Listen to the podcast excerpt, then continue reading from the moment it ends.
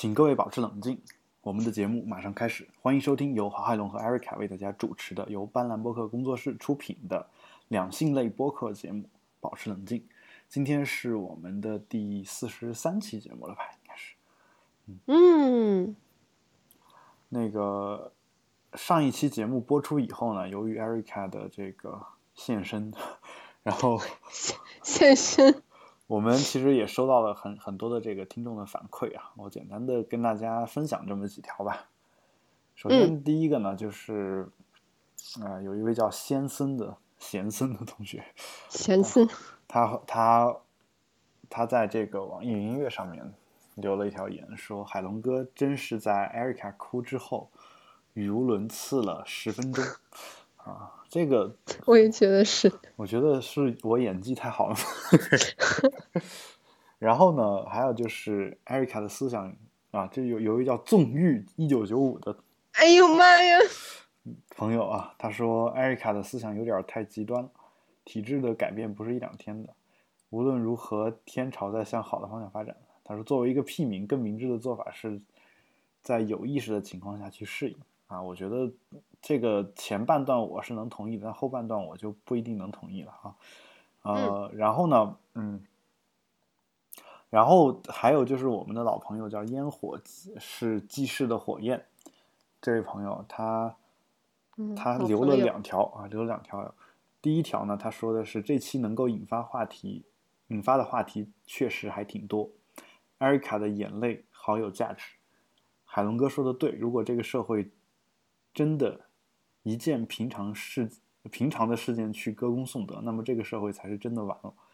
然后呢，他留的第二条说讲一个亲身经历吧，在饭店吃饭，手机被服务员偷走，人赃俱获，警察来了却主张私了，而不是走正常的法律途径。这件小事儿很很，这件事情很小，但我觉得却恰恰反映了这种情况在现在是一种普遍现象。这也是为什么艾瑞卡对类似的事情有这种心态吧。呃，不管怎么说，我要求给艾瑞卡买蛋糕吃，就这样。嗯，我要吃提拉米苏。好，那我我可以考虑把我的支付宝公布一下，然后他把钱给我，然后我们在节目里面确认艾瑞卡拿到了这笔钱就行了。OK，也也确实有有有人问我艾瑞卡有没有微博啊，然后我说艾瑞卡是我虚构出来的一个人。哦，原来这么多期都一直是海龙哥在精分啊！你好，我自己。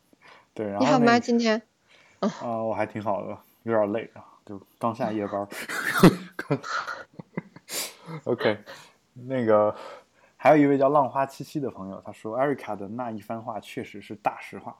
嗯，好，大实话。然后还有一位叫磨砂罗盘罗兰盘的朋友，他说支持你们，希望一直办下去。嗯。谢谢。还有一位叫 K W A K，然后横杠这样一位朋友，他说：“还好最后艾瑞卡恢复了平静，佩服海龙哥的好逻辑。”然后，其实我想顺便说一下我们之前一些节目的一些评论啊，其实也挺有意思的。然后呃，这个烟火是及时的火焰这位朋友，他其实还。写了一条关于我们四十七、四十一期的，就是说那个一边撩着头发一边吃火锅，这这这个你还记得吧？对吧？然后嗯，然后这个他说艾瑞卡吃头发，别以为 口误我没有听出来，吃头发。还有就是艾瑞卡是不是感冒了？作为一位签约主播，你的经纪人太不负责了。嗯，主要是他没有经纪人。我知道这位朋友，他快要找一个经纪人给我，我要出道。他是想发片，他是想把我想把我给做实成经纪人啊，但没有没有想到被我给这个机智的避开了啊。然后还有还有一位说这个 BO 权是什么鬼？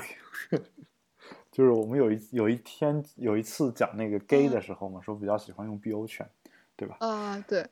然后有有有那么一期啊，然后可能他也是 BO 圈的一个死忠粉吧，所以他所以他说是什么鬼啊？好，大概之前的这个评论呢，大概就是这样一些。然后呢，在我们的那个 Telegram 群里面，其实也有一些这个一些说法。啊，这里面这个说法呢，有一些是这样的，他说，呃，当时还在倒数第二个话题，很欢乐啊，啊，估计第一个话题的第二小节，然后他说，然后听到那个点，我也跟海龙一样懵逼了。对不起。然后大家说海龙当时呜怎么说？然后其实好吧，我这算是 answer analysis。然后说，但是呃，其实我在艾瑞卡哭之前至少几分钟就觉得要出事儿。哦但是我也说不清楚为什么这么觉得。哦嗯，然后说，仿佛我觉得聊天聊到这个样子的时候，再这么理性的、很理性的讲，就会显得有点冷酷无情。虽然我的确百分之百、两百赞同海龙的逻辑，然后有一位叫指示的朋友回复这个回应这个事儿，说这毕竟不是面对面聊天。然后刚刚刚刚提出那番观点那位叫 Must Now 是吧？那那位朋友嗯他说，呃，这就是比较尴尬的地方。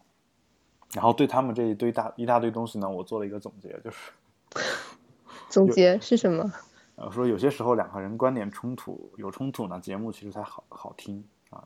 就虽然我们我跟艾瑞卡其实没有刻意的去制造冲突，虽然我们一开始是有这个预谋来着，但后来我发现其实不需要，因为我们俩一直每期都能打起来。对，然后，所以呢，我我其实不会，我们不会刻意的回避这种冲突啊。但其实我也没有想到艾瑞卡本身有这样的一个经历嘛，是吧？所以呢，嗯，这个呢也是我、嗯不能说考虑不周吧，但我我也是没有意识到，没有料到这个事情。好，这个明白之后呢，我们俩顶着这个，一个是暑假的这个加班高峰，一个是暑假班。这个为为什么你们最近这个也也这么忙呢？我想知道，还是说一直？啊，一直都很忙啊，我以为是说暑假到了，然后这个高校的同学们都去做人，流了吗？嗯，这个人人流的话，说明我们的性教育还普及的不够啊。哦，对，真的，我觉得，对，如果性教育普及的好的话，这个计划生育病房也就可以关门了。对，嗯，我我我问一下，是真的是这个高校现在做人流的人还挺多的吗？这个呃，你有有有了解吗？就是其实没有感觉那么多，因为十八十八岁到二十二岁的年龄段其实不是特别多，嗯，嗯吧，大多数都集中在二十五到三十五岁左右。有没有集中在二十十八岁以下的这种？嗯，我只见过一个，最近两个月，十三岁、十四岁，嗯，这个太狠了啊，对这个挺狠的，确实挺狠的。这这个肯定是有问题的吧？就十三岁、十四岁这个。对对对，好吧，我我不知道你们医院遇到这种就直接给做是吗？然后也不会去再去问别的。嗯，对对呀，就你你不你你怎么去问的海龙哥？你说，哎，你是为什么怀孕的呀？太吓人了。但你你们其实完全有各种理由跟他们问他，对吧？因为你说为了诊断嘛，为了诊断，关键是也不需要扒出性伙伴的名字。也需要啊。就万一那个人是有在我们医院建档有病例的，哦，这样子。对吧？这个也也是一个很好的理由。嗯，好吧，那我我们其实其实我我其实并不太想拿这个十三四岁怀孕的小女孩儿去开玩笑啊。我的意思就是说，嗯，如果她是自己不小心，那么以后一定注意。但是这个如果真的有这个事儿的话，只要存在这样一个男的，理论上讲，他应该满足我们和十四岁以下女性发生性关系就一定是强奸的这样一个罪名吧，对吧？所以，嗯，所以呢，这个事儿呢，也希望大家关照一下、关注一下啊。当然，如果那个男的也是十四岁以下的话，中国的法律好像又又不会太管，就是这事儿也也也是挺挺挺奇怪的，反正，嗯嗯，然后其实有时候也真的不知道该怎么办。你包括这种，呃，小孩儿的小孩儿之间的这种，就是我就不说性生活啊，就是说这个，呃，你想啊，就是我们小时候受这种其他人的这种欺负，或者欺负别人，欺负别人。我我其实是受欺负对象的，只不过是上了个初中以后呢，基本上我跟我们学校混的比较猛的人都认识啊，后来就就欺负被欺负的这个情况相对来说较少啊。但是我一直来一直以来都是一个手无缚鸡之力这么一人，然后就 是手无缚鸡之力啊要靠靠抱别人大腿这样生活是吧？然后呢，但我我其实一直很关注这个校园霸凌事件嘛，bullying 嘛，是吧？然后这个这种事情呢，其实到现在也没有一个特别好的一个解决办法。你说他小孩不懂事儿吧？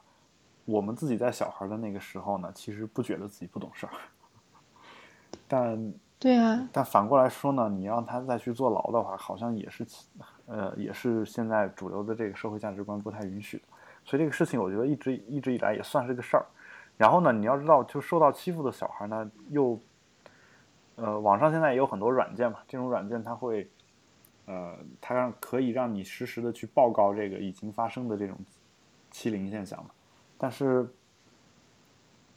问题就在于说，我们小时候又觉得告老师或者告家长这个事儿是一个非常非常 low 的一件事情，所以，哎呀，所以就是说，你怎么能平衡你跟小伙伴的关系和？呃，你自己不受欺负这个事儿，我觉得可能是一个很长的一个话题。当然，如果你欺负到说跟一个强迫另一个发生性关系啊这种情况的话，我觉得啊，就诉诉诸法律手段应该是不过分的，是吧？一定要诉诸法律手段啊，这是这个点。好，这个明白之后呢，我们我们还是进入今天的第一个话题。第一个话题呢，其实我们想聊一下这个叫做“爱情的数字密码”，就爱情数据大揭秘。然后这个题目好好有噱头，感觉我们是在 做那种知心姐姐的节目。对，然后这个其实这里面提到了一个说男人来自火星，女人来自水星啊。嗯，哦。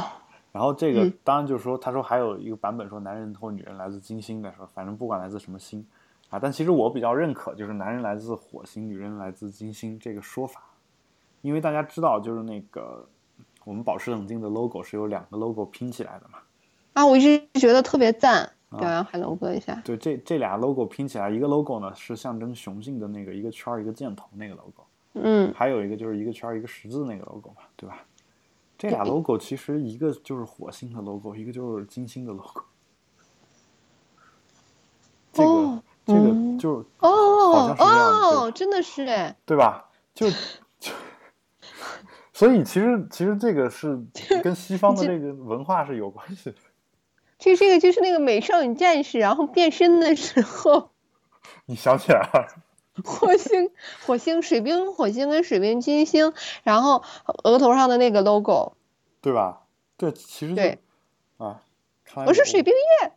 看来我我这个，看来我我其实知道这个事儿的时间还是比你们要晚很多。我们就不看这个，但你你们知道，你们也没有把这俩联系起来，对吧？对，所以还是你聪明。然后，然后反正就是，其实，所以男人来自火星，女人来自金星这种说法呢，其实是有一些这个传统上的一些 原因的啊，啊，不是随便什么星星都可以。虽然我们每个人其实都是来自星星的，按照我们这个，呃，一个非常著名的中国的一个天文学家的一个说法，我忘了叫叫高老师吧，我记得是，啊，他的一个说法，他说，因为其实地球也是一颗星星，所以我们每个人都是来自星星的你，嗯。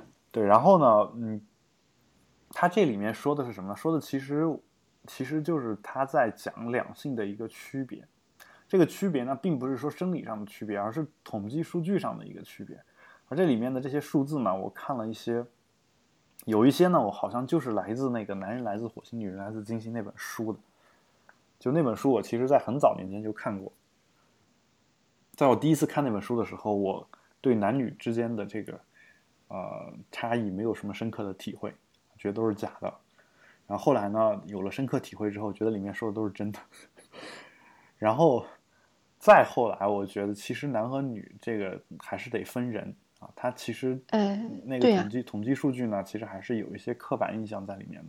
然后我后来就通过观察，我发现其实有些女性呢，也并不是那个书里面说的那个样子。有些男性呢，也并不是那个书里面说的那个样子，只是说当我们具备了其中一两个特点的时候，我们会自己往上面去套，啊，就会有这种情况，啊，所以呢，今天我们聊到这个数据呢，我只能这么说啊，就是它是基于过去的一个统计数据，啊，至少至少这个这篇文章当中是这么说的，啊，而不是一个说男性就是这样，女性就是这样的一个数字，啊，就它未来会不会发生变化呢？我觉得肯定还是会。好，我们来看一下这里面有些什么样的数据。好啊。首先，首先第一条啊，第一条，男人每天说两千字左右，女人这也能统计？七千字，女人每天说话七千字。呃，这个事儿呢，我觉得首先挂在我身上就不太合适。我觉得我每天说的话还是挺多的，嗯，哎，关键是你的职业有特殊性啊。就就这个这个就是嗯，除除除掉你工作中所说的话，你觉得你生活中话也很多吗？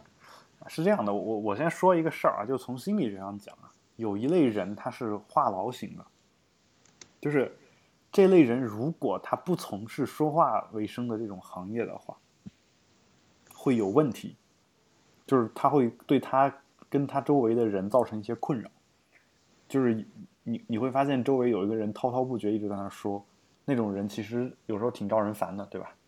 对呀、对吧？然后其实如果我不从事这个行业的话，我可能就是那样的一个人，你知道吗？这事儿也我其实也是知道的。我在大学的时候就特别能说，然后呢，去了法国之后，你知道这个，我我毕竟英语和法语都算第二、第三语言了。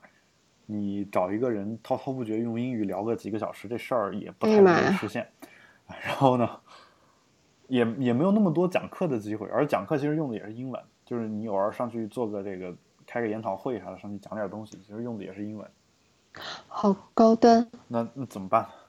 那平时我待着一个中国同学的时候，哇，那个简直就滔滔江水连绵不绝，就是基本上就就能就是一刻不停的说。但当然我还不是最狠的，最狠的是我有一个马来西亚同学，他能和一马来西亚个同事，对他同时精通汉语、英语、这个粤语还有法语，就这几门语言都精通，就跟说的跟母语一样，就就这这几门语言说的都跟母语一样。然后就他能做到什么程度呢？他随便逮住一个人，这个人不管认识还是不认识，他可以跟那个人聊一天，而以他独白为主，对方基本上插不上话。而且这四门语言的任何一门都可以。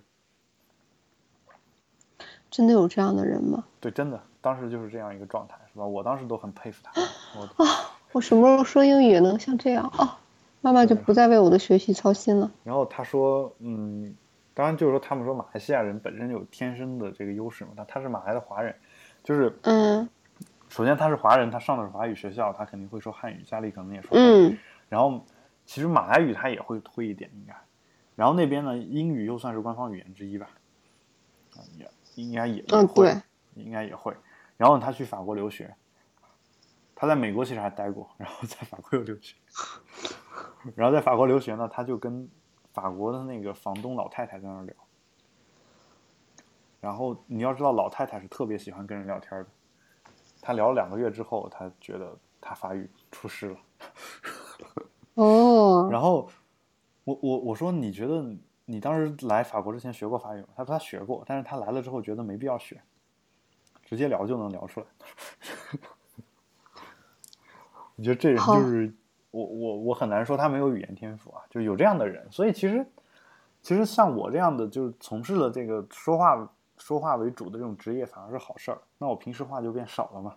嗯，大家会觉得说啊、就是我万一平时还想说话的时候，我就找艾瑞卡录个节目，然 后然后把这个谢谢把这个话再再倒腾一遍，说一遍，说一堆啊，然后嗯，我就你会发现我我跟周围人的这个说话的量就差不多了，我就降到了男人的平均水平，一天说两千字左右。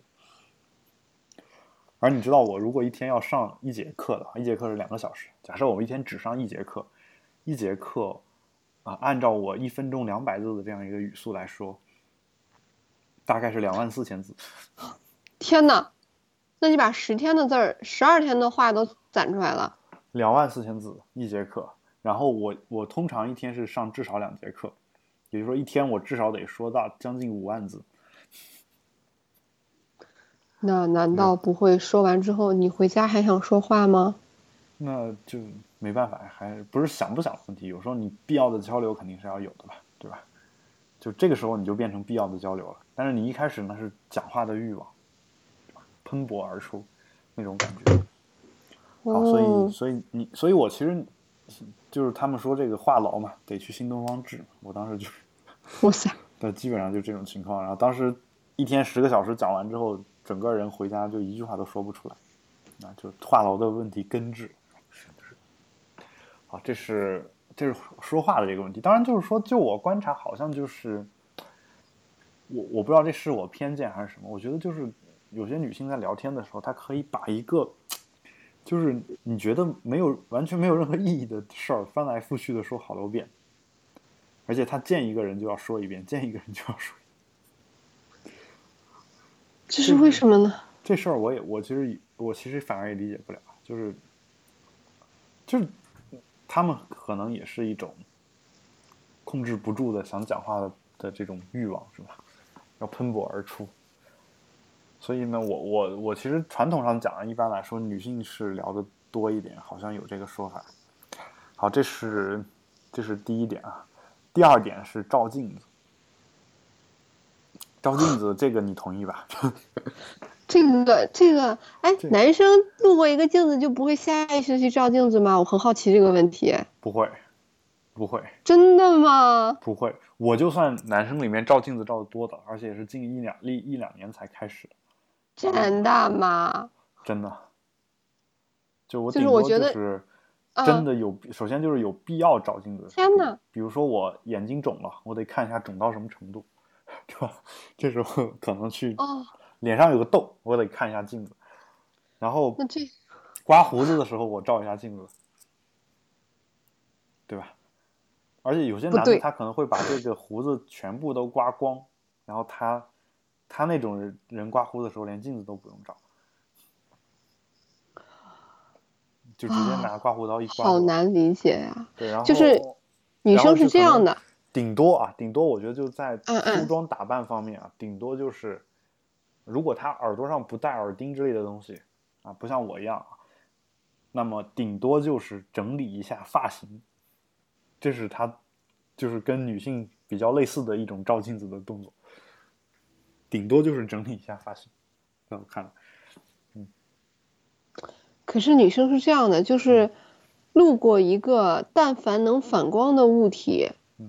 就要照一下，我觉得是我我只有在一种情况下会这样，就约会的时候，就是哦，就是女生不约会，就是平时一年三百六十五天二十四个小时，然后醒着的状态、行走的状态，只要路过了可以反射出来人像的东西，嗯，哪怕是个影子，嗯，都要看一下，下意识的回头。哦，你是不是在嗯大大太阳地下面？你看到自己影子影子里面的蝴蝶结歪了，你还得再系一下。对啊，在大太阳底下看自己影子是一件特别开心的事情，因为那个影子又瘦又长，腿特别的细。嗯。啊，对，还有一个点就是应该会，应不知道会不会大家笑话，然后就是站到那个那个地铁，海龙哥，我但是我觉得可能照你这样说，男生根本不会注意到那个地铁你在等等等车的时候，然后。呃，你有没有发现，就是那个它不是都会有那个呃那个那个安全门嘛？屏蔽门啊，屏蔽门。然后屏蔽门透过里面那个广告招贴的时候，就就是屏蔽门它是可以反，基本上像有点像一个镜子可以看出来的。对，所以我每次去那个屏蔽门的时候，都一定要挑就是没有广告的那个地方，因为有广告就会挡住自己，然后就会挑没有有广告的地方。但是发现没有广告的地方都不在门呢。好吧。所以每次站到那不照屏蔽门吧，你可以照旁边那个镜子也可以。旁边好像没有镜子。我就旁边那个玻璃嘛，屏蔽门旁边也是玻璃。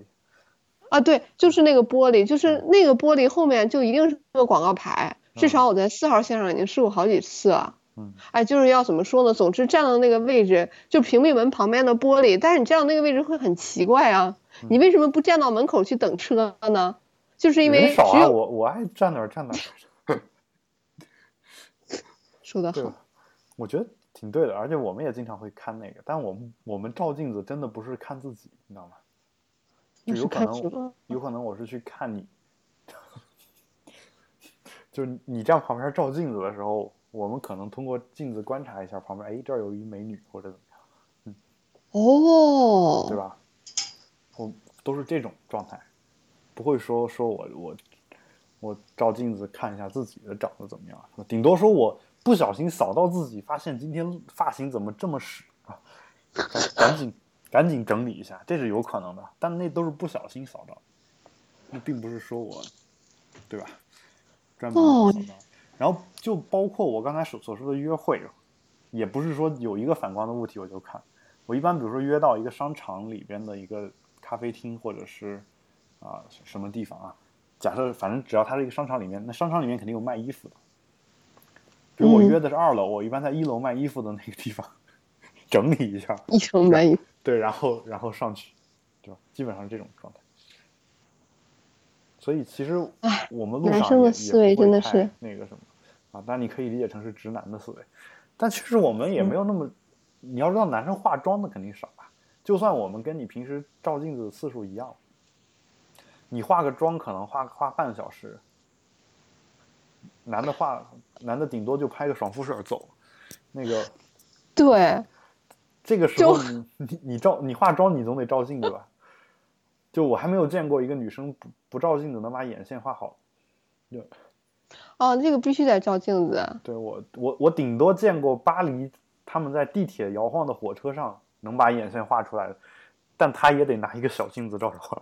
我也没见过说说他们不拿镜子直接画。对着空气画。对啊，那个那个我我觉得真的真要有这种人的话，我觉得高手？我们听众当中如果有的话，我其实特别建议你给我们现场演示一下，我们可以拍成小哦视频把你发在网上，同意啊同意。我保证给你置顶一个月，置顶。我保证在我的微博上给你置顶一个月啊。虽然不是什么大 V，但是我估计还是有一定宣传效果。嗯你应该答应置顶半年到一年。哎，不行，那我还得收广告费。啊太物质了。好，那个，哎呀，不物质怎么生活嘛，对吧？对嗯嗯，对我竟然会因为上个月奖金开的高了一点，然后特别的开心。对啊，太物质了。嗯，好吧，你就尽情的说我吧。好，这这是关于照镜子的问题啊。但讲到这个，我想起了我们初中有一个老师，就是嗯，初中的校长还是谁给我妈说的，说你你们家孩子不能多照镜子，就是照镜子次数跟他学习成绩是成反比。啊，然后，反正我是觉得，你要知道我在初中的时候算是跟打扮这方面追求特别厉害的一个人。那会儿、嗯那会儿你知道，一个初中男生上啫喱水这种东西也比较少吧？啊，这是你干的吗？对是我干的呀。而那会儿我留长发，嗯然后上长发。就是他能他让留到的最长的那个水平，然后然后上啫喱水，然后啫喱水分那个中分的头。对，然后我简直不能想象。中分头分完之后，你知道冬天嘛？冬天这个啫喱水上上之后，头发不是变硬了嘛？嗯嗯嗯变硬嗯了之后呢，我们走在去了去了这个学校，学校老师老师他查呀，他不让你上啫喱水啊，对吧？虽然我们老师也不认识什么是啫喱水吧，但是哎呀妈呀！然后他他不让不让怎么办？他问你这头发怎么了？你知道我当时怎么说的？你怎么说的？我说我刚洗完头冻上。我竟无言以对。然后大家竟然都相信了，你知道吗？我们我们我们班男同学都相信，然后下课的时候就过来拨我头发，说你这动作也太硬了。你的你的中学是一个怎样二次元的世界呀？嗯，我觉得，所以我我觉得就是说那个时候还是很幸福的，很幸福的。然后我这种爱追求打扮的这个心，深深的被他们一点儿一点儿压抑、压抑、压抑，最后压抑没了，是吧？所以我其实可以，原本可以不是这么一个男人啊，现在被迫沦为了一个直男癌患者这个全怪我们的中学教育啊，就是就是上了上了中学导致的。嗯，好，我们再来看下一条啊，下一下一组呢，其实是这个关于约会成功的这个秘籍。嗯，啊嗯，这个可能大家都会挺想听的。对啊，这个也不算什么秘籍啊，就是约会穿什么。第一，说研究表明男人最喜欢女人穿红色，啊，然后你呢？这得分人，我觉得。但是我这我这个我觉得是这样笑忍到快抽筋。我觉得是这样的，就红色有些人穿起来确实挺好看的，嗯，不不排除啊，就林但是我青其实比较不败比较不喜欢穿粉色的，啊，那完了，不喜欢我所有的东西都是粉的。不喜欢穿那个 Hello Kitty 粉的那种的。哎呀妈呀嗯，完了，我那个室内所有的东西能买粉的全是粉的。是吗？哦，你你但是你家是不是全是粉？对，就是原来要求，就是我们家搬新家的时候，我要求我妈一定要给我漆粉墙、粉窗帘、粉床单。对我觉得这个嗯已经已经过时了。对啊，因为之前从来没有满足过呀。哦，哦，因因为是这样的，然后他这里面我我再说一下男的啊，他这里面说男的穿蓝色最入女人眼，你觉得是吗那得分人吧。？OK，我我觉得是这种情况啊，就我我现在反而觉得是个男的现在出来都穿蓝的，有吗？就或者说你说的是浅蓝还是深蓝啊？都有啊，浅蓝、深蓝，还有灰、黑白灰也很多，然后就是格子衬衫啊，就程序员嘛，就是哦，对，程序员就是各种格子衬衫男。哦，然后反正就是说，其实其实就、嗯、这种装束其实还挺多的嘛，对吧？挺挺多的，所以我觉得我我倒觉得现在反而你穿蓝的不会不会吸引到什么人。哦，就我个人而言呢，我特别喜欢男生穿黑色的长袖衬衣。黑色长袖衬衣，对，然后但是被对被一个师师弟就拿你这样的语气痛批，简直是太装逼了！怎么会有人这么穿啊？当时就觉得好绝望。我见过的，但是这一般是两种人穿的比较多，一种我觉得你又不要说好话了，我不想听。魔术师，哼，魔术师挺好的，嗯，还有一种呢，还有一种是，哼哼哼，那我们不说了，咱们下一个话题，讨厌。你想听吗？我听又怎么地？你说吧。我觉得一，哎呀，我不说了啊，咱们还是接着讲说完下一期就不录了。啊，说完说出来，下一期就不录了。因为因为是这样的啊，因为我我们的听众里面肯定也有喜欢穿黑色衬衣的，我我怕我说完之后，他们他们他们上来打我，我觉得也是。对吧？所以咱还是不说了。但但我我想说的是什么呢？因为大家穿那种衣服太多了，我反而现在开始走女性路线了，就是就我开始穿粉色衣服，啊，就比如你橙色、你粉色这种我穿的比较多，因为北京有雾霾嘛。然后黄色，这样这样比较标记比较明显哈，大家能看见你。不是我，我是觉得是你本身天气就压抑，然后你人在穿的压抑，然后整个城市就会变得很压抑。那我觉得大家就应该穿的稍微亮一点。对啊，那女生穿粉色有什么错吗？我我不觉得有什么错，只是我个人不喜欢 Hello Kitty 嘛。就是大家如果还记得的话，其实我做了一一档节目叫做 Hello Kitty Sucks，就是专门做了一档节目，这档节目只有一期，叫 Hello Kitty 这样啊啊。然后这期节目呢，大家如果想想听的话，也可以，你总有办法能找到的。Hello Kitty Sucks。就是我，我专门花了一一整期节目的时间来骂了 Hello Hello Kitty 这个角色。哦，我估计我，我估计我会被我们节目为数不多的女性听众给彻底唾弃死。就不用了，我现在就要把你唾弃死。嗯，我给你推荐一首歌，叫李志的《下雨》，我不听，我不听。我推荐给各位听众，大家可以听一下，叫《下雨》。嗯嗯，你为什么要鄙视 Hello Kitty 呢？它明明很萌啊。我不是鄙视啊，我是不喜欢，我自己不喜欢，不是说。那你为什么不喜欢呢？它明明很萌啊。就像你也不喜欢 TFBOYS 一样，对吧？明明很萌，你总是偷换概念，强词夺理。那一样的呀。那你你难道没有不喜欢的卡通形象吗？你说一个葫芦葫芦娃，哦，我说不过海龙哥，黑猫警长算了吧。这些你都喜欢吗？然后舒克贝塔、大灰狼罗克，不喜欢又怎样？为什么不喜欢呢 因为他们太丑。？OK，啊，你要你那那你难道不知道我我从小有个外号叫黑猫，嗯，其实就是黑猫警长哪儿来的？是因为很聪明吗？才智过人吗？是因为长得丑。哦，这样啊。嗯。这个。哦，我竟然毫丝毫不觉得意外呢。嗯好吧，这好像不太像你一一直以来对我的评价。OK，对，因为因为我已经记恨你了，因为你讨厌 Hello Kitty。你要知道我我在刚才在你说到地铁站的时候，我夸了那么长时间，夸你。对，女女人就是这种一一言不合就翻脸的动物。所以你一定要强化这个大家对女人的刻板印象。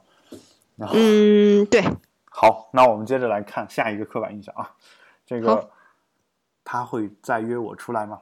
嗯，男人花十五分钟来决定是否还会与他有下一次约会，啊，女人会花一个小时时间来决定是否会还会与他有下一次约会，是这样吗？就比如你第一次见了一个男的，你会等一个小时之后才觉得这人我我喜不喜欢，或者说要不要再跟他约约一次？我应该不会吧？嗯，我我是属于那种五分钟一线定生死。对就五分钟就对朋友假装来个电话就把你叫走了。对，就是这个范儿。OK，那那反正我跟艾瑞卡其实每次吃饭都超过一个小时，所以 所以我们是真爱。所以我对此还是很有信心的啊啊。那然后那个嗯，男人呢说十五分钟决定来决定是否还会与他有下一次约会啊，我我不清楚别的男人是怎么样的，反正我觉得呃十五分钟其实时间已经挺长的了，就以艾瑞卡的五分钟来判断的话，十五分钟已经算比较长的时间了。不要拉上我。但是我觉得其实也不会更短了。就我而言，更短的话，其实这女的怎么样，我觉得除了长相以外啊，就别的其实还很难了解，还很难了 解。那我的五分钟就只能了解一个长相。就你难道还不够吗？嗯，够了，我只是为了了解一个长相而已。我就是这么肤浅。嗯，好，嗯这个反正反正我其实理解不了这个事儿，为什么需要，为什么男女会有这么大的差别？为什么男的只需要十五分钟，或者说，呃，我觉得十五分钟算是一个比较长的时间是可以的，但再短，我觉得可能也不太合适。啊，就它可能存在这样一种情况，你你会觉得说五分钟判断完一个人之后，当时就走，你会觉得不礼貌吧，对吧？嗯，你说不定再聊聊个十分钟，你觉得这人挺靠谱的。就这种情况，其实我不不说约会的时候啊，我见过很多朋友，就是我我的很多朋友，其实啊，就这么说又得罪人，就反正至少我有一些朋友啊，就是我一开始第一印象可能觉得并不是那么好啊，就觉得说，哎，这人怎么长这样？但就是这人怎么长这样？嗯每次每次都会就是啊、就他们的实际的这个行动啊，包括后来他跟我交流啊，这这样的一些这个这个人的水平啊，整个人的这个为人嗯处事的态度，最后你会就为此而深深的折服，为他而深深的折服。而这个事儿呢，就一一再的提醒我，就人不可貌相，或者说啊、其实你任何一个人，你通过仅通过第一印象去了解，肯定是远远不够的，你需要再跟他多深入的再交流一下。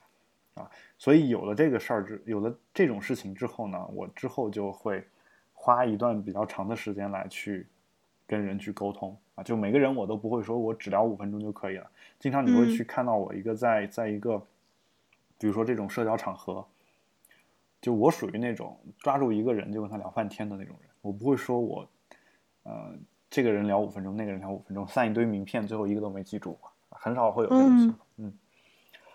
好，这是关于约会的这个问题，这没什么秘籍啊，我觉得。就难道男的嗯我出去穿蓝的就可以了？就是意大利队球衣啊，这个好点儿啊。然后女人穿西班牙队球衣，然后这这俩就一套，就觉得或者中国队的这个红色球衣，韩国队红色红色球衣，然后，那我们再来看一下这个下一下一组，叫做“空气中弥漫着爱情的味道”。空气中弥漫的爱情，好甜呀！呃，这个呢，他说坠入爱河，说男人知道他爱上你只需要经过三次约会，女人知道他爱上了你则需要经过十四次约会。啊，在这儿呢，我必须坚决的反对一下这个说法。嗯嗯，我也坚决的反对一下，十四次，天呐。对，因为艾瑞卡还没有经过一次约会就爱上吴彦祖。对呀。对，所以其实没那么多，而且我觉得其实这个数据肯定是，就是就是男人来自火星，女人来自金星那本书那个年代的一个数据。嗯。就现在的话，我觉得大家都都是素食嘛，那我觉得。你就你看一下《非诚勿扰》，我觉得都不用十四次约会，就十四分钟约会就可以了。对，我觉得这个根本根本没有那个，对吧？嗯，对，没有长的时这个次数。我觉得三次是一个对男对女都算一个比较正常的值。嗯，就包括我，我跟我媳妇儿也差不多就三次约会吧，就就就就这么一个情况，对。然后呢？呃，幸福的人。然后下面说，百分之三十八的男人为了跟你滚滚床单而说我爱你，百分之四十八的女人说我爱你，但其实并不爱你。这些人都怎么回事儿？我我本来以为说男的都很虚伪啊，原来女的也会这样。嗯嗯，你会这样做吗？我不会，但是你知道，因此而丧失了很多滚滚床单的机会，你知道吗？就是我不会这么干啊！就我甚至会很坚决的说，我就是跟你滚床单，我不爱你。这个，但这个话说出去挺伤人的，你知道吗？我我一直找不着一个很好的办法，就措辞方法。对，真的，你说完之后，你会发现对方就整个人可能脸色都不太对，然后想哭这种情况都有。就在我早年荒唐的时间啊。大概早年荒唐的岁月，对，大概就就就有这种情况所以，我我其实一个相对来说比较诚实的人啊，但是，嗯，就是因为我的诚实，那我也肯定丧失了很多这样的机会所以我知道，其实有些男生他确实会为了滚床单而说我爱你，这种事儿也也挺挺多的。就我会一开始会就是很直接的去告诉他，其实我并我只是为了滚床单，但是。就你会发现，就反正会伤女孩子的心嘛，对吧？嗯，经常会有这种情况，啊，当然就可能是，呃，约的人可能也不太，就是怎么说呢，还没有彻底看开的这种人吧，可能是。然后呢，就是我我反而倒是没料到，就是说女女人说我爱你，但其实并不爱你这个事。就我就我所想，嗯，我只考虑到了以下的几种情况，嗯，哦。他很有钱，嗯，哦，然后呢？嗯，然后当然会违心的说“我爱你”啊。这第一种嘛，第一种啊，就我想起了一个事儿，说我一定要找一个八十九岁的快死的老头，然后我我我也不害你，我就老踏踏实实伺候你三年，我就不信你不死。大家不要想的这么轻易哦，你看那个 翁帆同学。啊，但翁翁帆人家那是真爱，对吧？这也有可能。对，我真的不相信忘年恋这种东西。你不相信？对啊，在生理最在最基本的生理需求上，两个人都不能达成默契，怎么可能会有这种？你不你不纯精神式恋爱呢？有些人他可能就就性冷淡或者怎么样，但我不是说翁帆啊，就是哦哦，我就假设一下，就是肯定有这种人嘛。那这种人他找一个老头，我觉得也挺好的。就如果那老头能跟他有是精神上的交流，而且他自己可能就想找一个衣食无忧的地儿，啊，那比如说杨振宁他们家，啊，或者说我们不说杨振宁，就你找一个八十多岁亿万富翁，然后这人也单身，然后你你嫁给他，你嫁给他之后呢，你自己呢其实对性生活没什么要求，然后呢他们家也不会说你去伺候他或者这或者怎么样，因为人家有钱，你随便雇个人就可以伺候。所以其实你相当于你嫁了一个人，然后过上了无忧无虑的单身生活，是不是有这种情况？我不太相信，但是也许有吧。好，那那我我问一下，就是你刚刚说的是好几种情况嘛？一种是他有钱，还有一种情况是，就是他实在是特别爱你了，以死相逼啊，割腕自杀啊。对，就是你这种时候会有女生可能会有一种怜悯或者被需要的感觉、存在感，你懂吗？就圣母心，就是啊，对，对。啊，那我然后第第三个情况，我暂时还没有想到。嗯，那我就理解了。那我我我其实我其实你从你把圣母心这个事儿你说的再稍微就通俗一点，不要说以死相逼，你会发现有些男的就一直在追一个女的，一直在追一个女的，追了二十年啊，但这种少，二二十个月，二十个礼拜啊，对对，啊啊啊，对，二十个礼拜比较靠谱。对，嗯反正你追了半年吧，差不多。嗯你追了半年，我觉得很多女生一感动就跟他在一起，啊，对，真的是非常非常多的女生会这样。对吧？一感动，然后这个时候其实也是感动嘛，说不定也就不是爱了，对吧？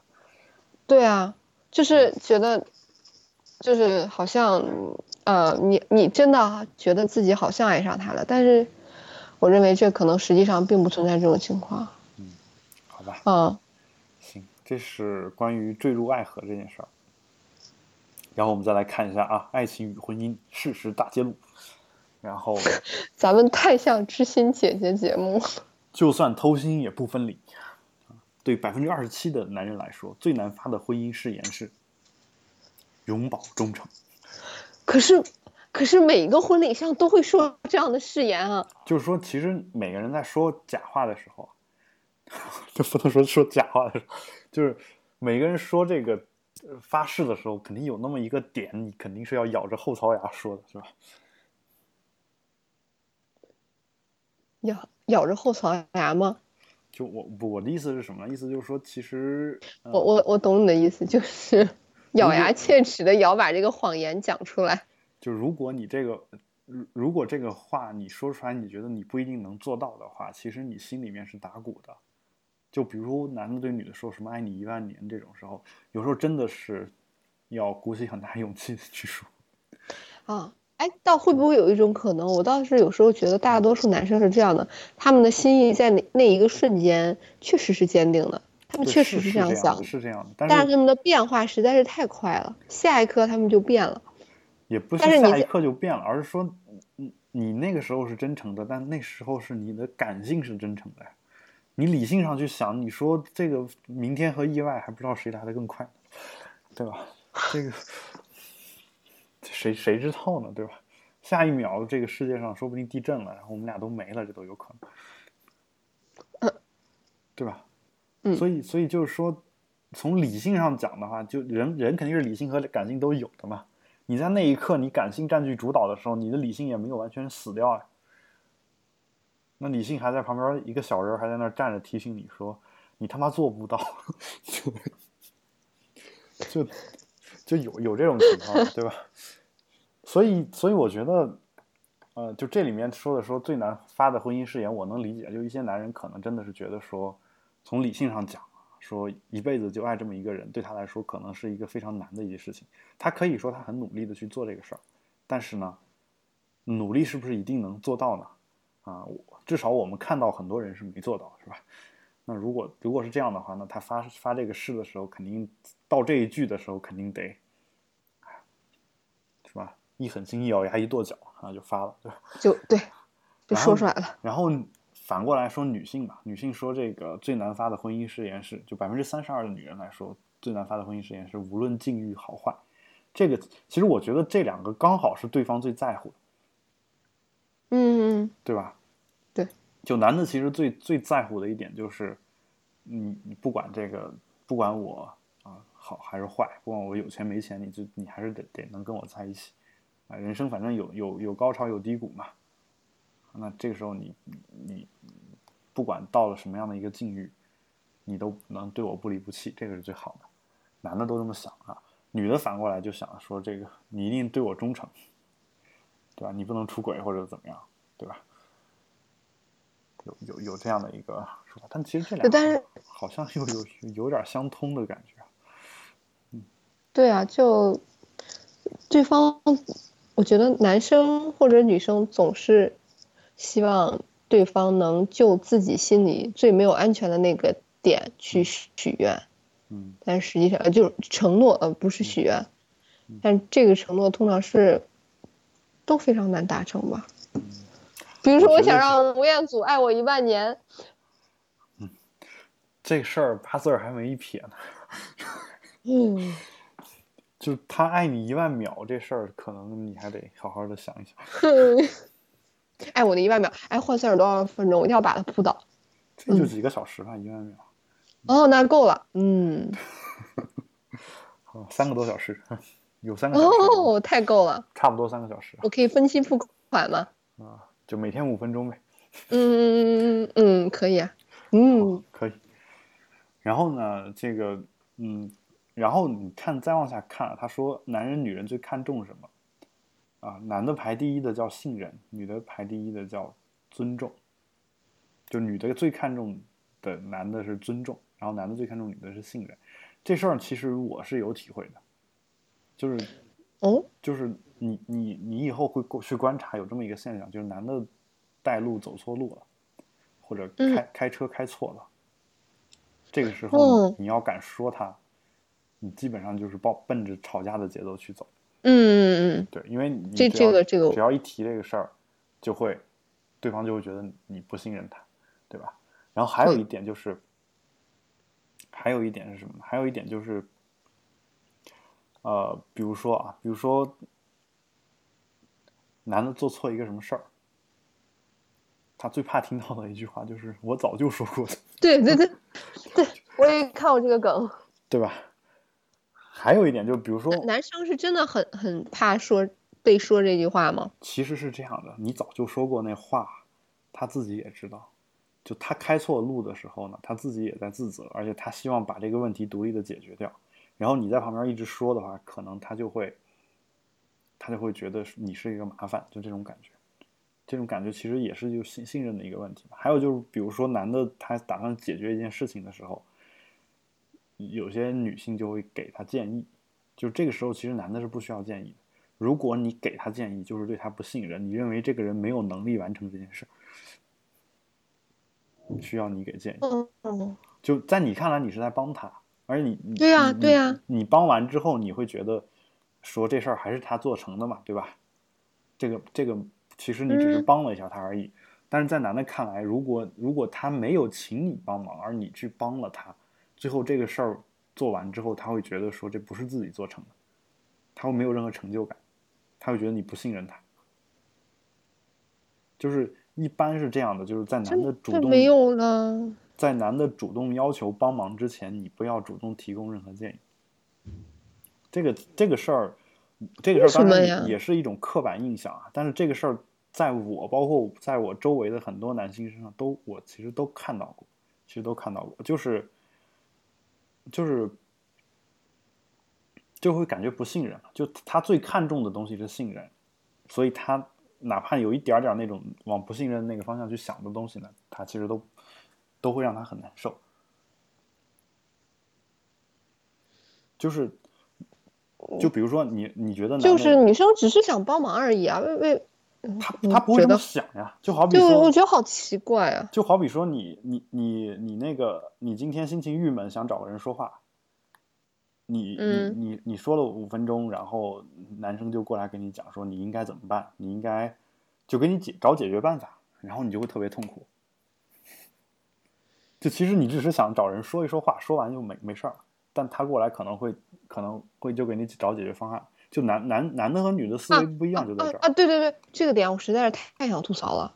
就是这样的，就是说，我我跟你说为什么会这样，就是因为男的一旦要开始主动找到你去聊某一个事情的时候，嗯，这个时候就说明他这事儿他自己搞不定，他一定要找你提供建议来找你帮忙了。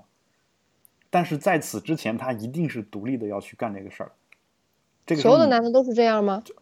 这是刻板印象啊！我只说我我我见到的很多男的是这个样子，就你可以我也见到了很多人都是这样。你可以注意一下，基本上就这种情况。所以呢，我的意思就是说，其实你没必要给他建议。你如果给他建议的话，你自己是吃力不讨好的，对吧？所以反过来说呢，就是男的一旦开始跟你说这个事儿了，那意思就是说他搞不定，搞不定就需要你的建议。所以男的一直是这么这么一个思维。那反过来，当女的也也开始开始说一个话的时候，比如说你你开始吐槽一个什么事情的时候，男的就会觉得说，哦，你是不是在这个地方搞不定，需要我来帮忙？那他会给你提供很多解决办法。对啊，就真的不需要你解决。对，但就这就是这就是一个所谓男人来自火星，女人来自金星的一个矛盾。啊，这一点我实在是太想吐槽了，深有体会。对，但是其实其实怎么办呢？第一就是互相都知道有这个特点，第二就是互相也忍让一下呗。这这没办法，就是你知道女生女人就是那个样子，那我那我现在慢慢的也就啊，她说什么我就应着就完。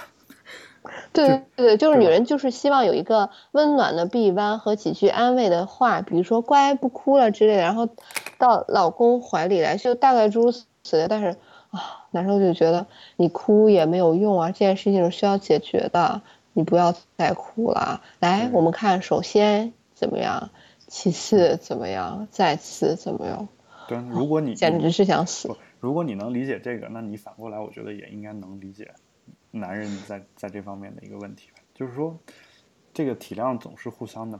就如果你，就，反正那本书上就《男人来自火星，女人来自金星》那本书上，它里面给的一个解决办法就是说，如果你觉得这个建议已经到了不给不行的情况，就比如说你你要给你的男朋友或者老公去提这个建议，他也没主动请你给他提建议，但你一定要给他提的时候。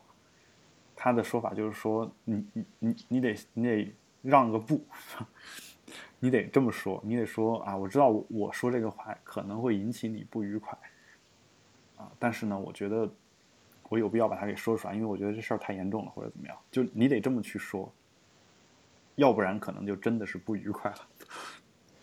嗯，就那反过来也是一样的，就男男男性对女性也是这个样子，所以其实。这个刻板印象，我我不能说是一定是对的，因为时代在变嘛。因为我看到很多女性，就是我认识的很多女性，其实她也存在这样一个问题，就是在她完成一件事情之前，不希望男的给建议，或者不希望其他人给建议。这种事儿我也见过，就而且他特别认同我的这个想法，这种人挺多的啊。我觉得男生真的挺多的。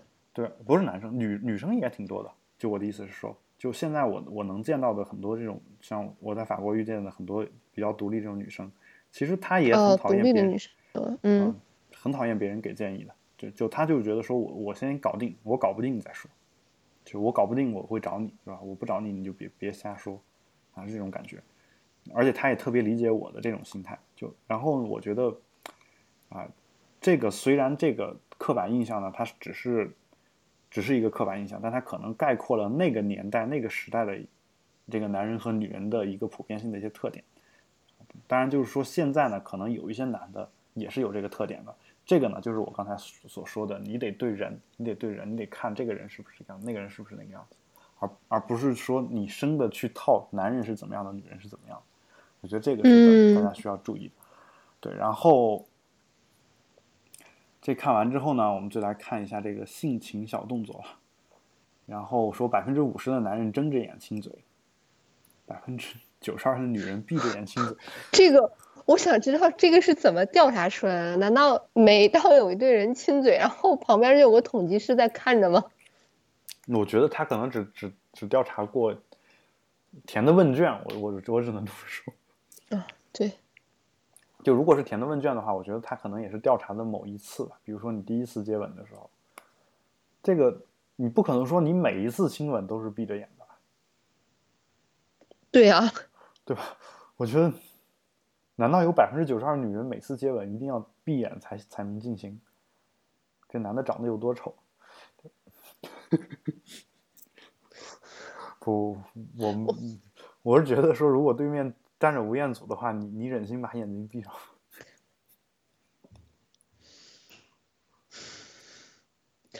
对面站着吴彦祖，还亲什么呀？直接要直奔主题啊！每天只有五分钟，哪够用啊？每天五分钟啊，你可以你可以匀个五分钟到一天当中，对吧？这个实在是太宝贵了。好，那这是亲吻啊，然后还有啥时候滚床单？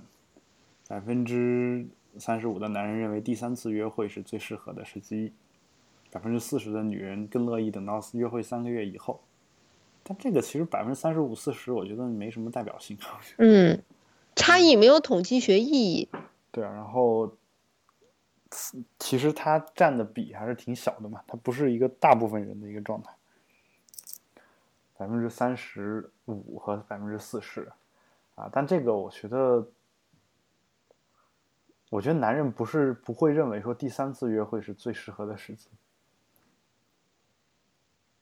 他认为每时每刻都是最适合的时机。这个概括太有才了，对吧？然后女女的我就不清楚了，啊，女的，难道你也会等到三个月以后吗？每天只有五分钟。如果对方是吴彦祖，这也是够的。嗯，三个月之后，然后我觉得，我觉得现在的女性也不一定非得要三个月之后就这个事儿也很难说啊。就我觉得这还是之前的一个统计数据，我觉得这个数据亟待更新，亟待更新。而且这个数据说说回来，我其实还是想说一句，就是它就是一个男性女性的一个刻板印象。当我我早年间觉得他特别对的时候，我发现周围的人好像都特别对，然后我就见人就见人就给他们宣扬这样一种理念，说着说着说着说着，啊，包括我们的保持冷静一开始的几期我还宣扬过这样的理念，但我说着说着说着说着就发现好像有一些人不是这样，有些人不是这样，而且有些人当我说这些东西的时候，他会特别的反感，啊，尤其是一些女权主义者。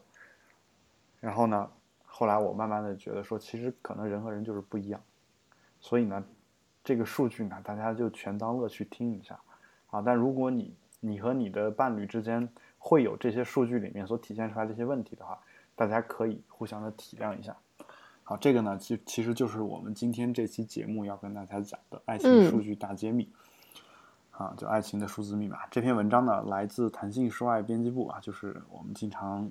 来找话题的这样一个网站啊，但是呢，这里面的这个图片里面的数据呢，应该是就我如果没记错的话，它应该是摘自这个啊，摘自国外的一些网站啊。这个网站呢，大家可以在这个呃他们的这个这篇文章的这个链接里面去找到。那到时候我会把这个链接放到我们这一期的 show notes 里面。本来我们准备了还准备了两个话题啊，但是由于其实这个话题聊的时间太长，而且聊嗨了。那我们今天的节目呢，就先做到这儿啊！感谢大家的收听。如果你有任何的问题呢，也欢迎大家通过我们的社交网络与我们取得联系。我们的微博是保持冷静播客六个汉字，我们的 Twitter 呢是 Keep Calm Podcast，我们的 Telegram 账号呢会放在我们的 Show Notes 里面，也欢迎大家加入我们 Telegram 的听友群啊！有任何的问题呢，也可以积极的跟我来和 Erica 来反馈。啊，我们的官方网站现在变蓝了，变成了斑斓点 show，，同时也欢迎大家收听斑斓博客工作室旗下的另外一档科技类节目《比特新生》，每周二哎每周四的呃每周每周四更更新啊，然后我们这个节目是每周二更新，请各位保持冷静，我们下期节目再见，拜拜。